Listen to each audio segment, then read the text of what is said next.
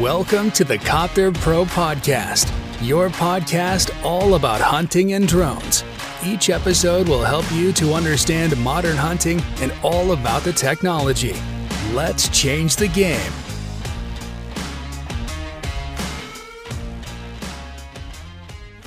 Herzlich willkommen zur neuen Podcast-Folge hier bei Copter Pro. Und zwar heute zu dem Thema Drohnenführerschein. Welchen Drohnenführerschein benötigt man für welche Art von Einsätzen beziehungsweise für welche Kategorie der Drohnen? Und zwar ist es in Deutschland so geregelt, es gibt eine neue Luftverkehrsordnung beziehungsweise eine neue Verordnung des Luftrechts die nun europaweit ist. Also es ist nicht mehr so, dass es quasi bundesweit geregelt ist, sondern europaweit über die EASA. Das ist also die, wie soll ich sagen, die obere Luftfahrtbehörde für Europa, jetzt mal ganz einfach ausgedrückt, die einfach die kommerzielle und äh, Drohnenluftfahrt einfach regelt. So, wir haben also verschiedene Unterkategorien der sogenannten offenen Kategorie. Und äh, da haben wir auch noch mal so ein Schaubild, das können wir euch auch gerne zukommen lassen. Das findet ihr aber auch auf der Seite des Luftfahrtbundesamts. Und da kommen wir direkt zum Thema. Das Luftfahrtbundesamt ist die Stelle, bei der ihr euch melden müsst, wenn ihr euch eine Drohne gekauft habt. Also, wir gehen jetzt mal davon aus, ihr habt noch keine Drohne. Wir gehen jetzt mal wirklich von jemand aus, der noch gar keine Ahnung in dem Thema hat und äh, bringen da mal ein bisschen Licht ins Dunkeln, weil es fragen ganz viele, ja, das geht ja nach Gewicht und sowas, wie ist das, welchen Drohnenführerschein brauche ich, wie kompliziert ist der? Also es ist so, ihr wollt euch also eine Drohne anschaffen. So, dann ist ja erstmal die wichtigste Frage, in welchem Bereich wollt ihr fliegen? Reicht zum Beispiel der Bereich, in dem ihr 150 Meter Abstand zu Wohngebäuden, Erholungsgebieten und unbeteiligten Personen einhalten könnt. Das ist zum Beispiel Kidsrettung und Jagd. Weil alle Personen, die an der Kidsrettung beteiligt sind, sind ja nicht unbeteiligt, sie sind ja beteiligt und deswegen stellt das ja keine Gefahr dar. So, ihr fliegt da nicht vielleicht nicht ganz in der Nähe von Häusern, ihr habt den Abstand von 150 Metern, also reicht euch im Prinzip der kleine Drohnenführerschein. Also ihr habt die Drohne gekauft, dann wollt ihr den kleinen Drohnenführerschein machen. Dieser Führerschein nennt sich Kategorie A1, A3. Ich definiere mal kurz die Kategorie A1. Das sind UAV, Unmanned Aircraft Vehicle nennt sich das, also Drohnen bis 900 Gramm. Keine Menschenansammlung überfliegen und Vermeidung von Überfliegen einzelner Personen. Kompetenzbescheinigung A1, A3 ab 250 Gramm. Bedeutet, ist die Drohne schwerer als 250 Gramm, seid ihr in der Kategorie 1, A1. Das gilt eben bis 900 Gramm, also fallen schon mal alle Mavic Mini Modelle raus, weil die alle unter 250, nämlich genau 249 Gramm haben. So, wir wollen aber die Kategorie A3 fliegen. Das nennt sich Unmanned Aircraft Vehicle, also Drohnen bis 25 Kilo. Keine Gefährdung unbeteiligter Person während des gesamten Flugs. 150 Meter horizontaler Abstand zu Wohn-, Gewerbe-, Industrie- und Erholungsgebieten. Und das ist dann diese Kombination zwischen der Kategorie A1 und der Kategorie A3. Warum das jetzt A1 und A3 heißt, nicht A1 und A2, weil der A2 ist wieder ein anderer, das erkläre ich aber gleich. Keine Ahnung, ist halt Deutschland. Ja, aber spielt immer in erster Linie keine Rolle. Also ihr habt euch eine Drohne gekauft.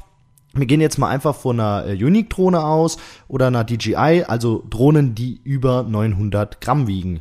So, also sind wir in der Kategorie A3.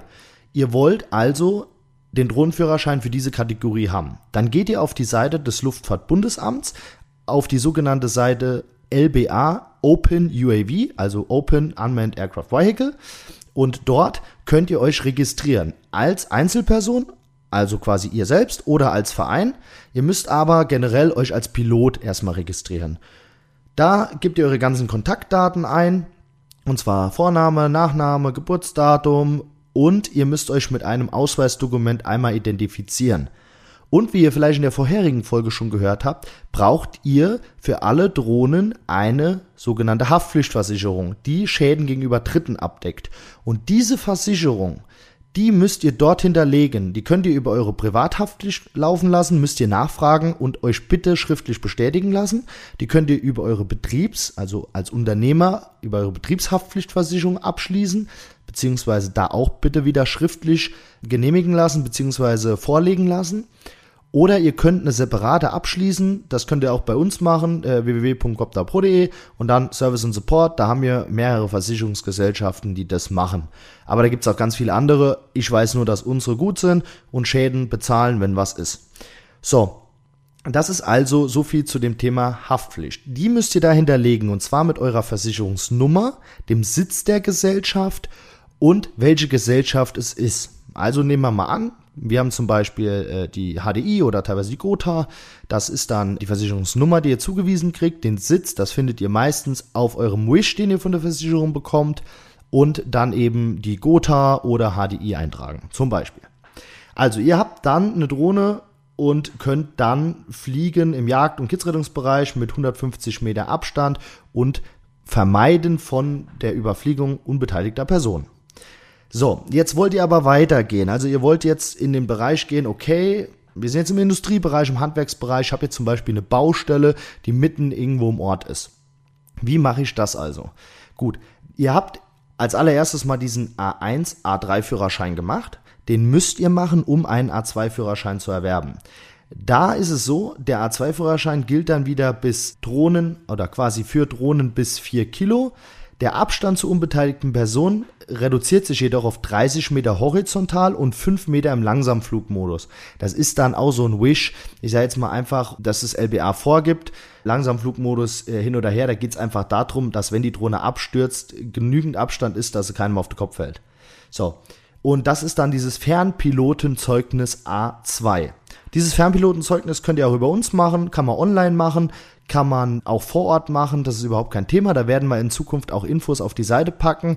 Online haben wir das schon, aber wir werden es auch nochmal in einem zweitägigen Kurs anbieten. Für alle, die daran interessiert sind, einfach den A2-Führerschein vor Ort bei uns zu machen oder halt in irgendeiner Stadt in Deutschland. Wir werden das in mehreren Städten anbieten.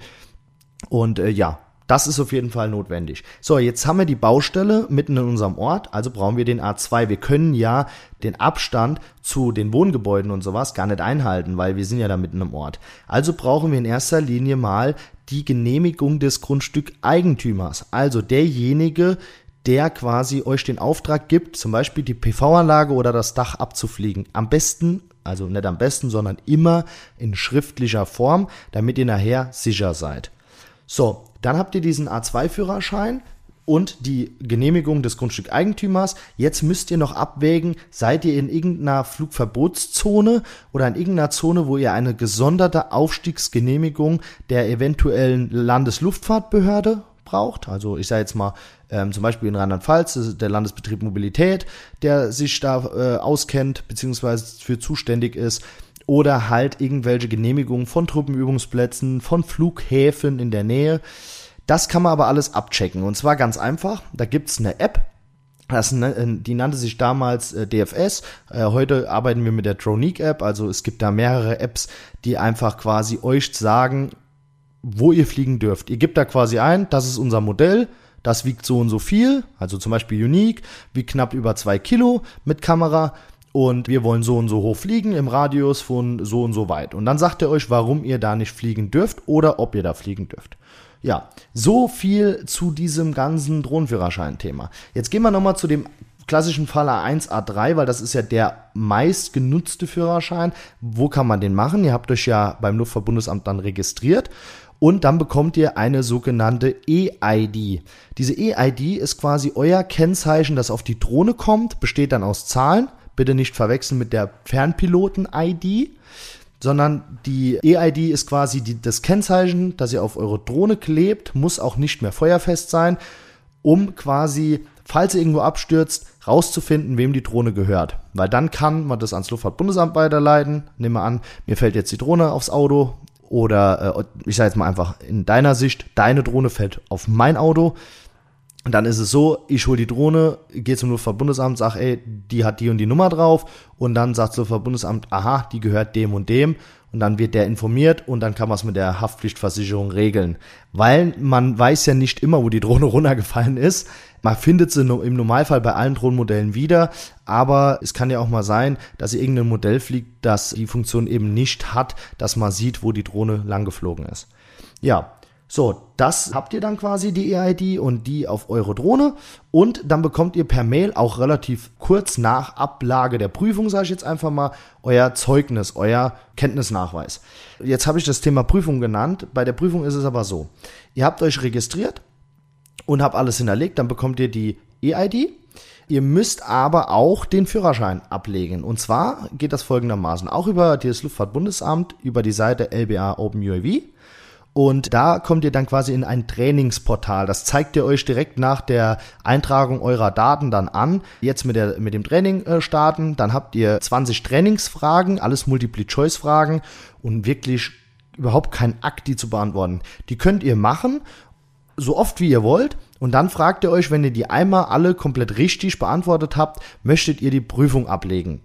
So, die Prüfung beinhaltet wieder 40, also nicht mehr 20, sondern das doppelte 40 Fragen. Und diese Fragen sind wieder Multiple Choice. Mit gesundem Menschenverstand und der Vorbereitung, also diesem Training, das man da bekommt, das sind so mehrere PDF-Dateien vom LBA und Videos, dann schafft ihr das ganz locker. Selbst ohne dieses Training vom Luftfahrtbundesamt schafft man es auch. Man kann abgesehen davon die Prüfung so oft machen, wie man will.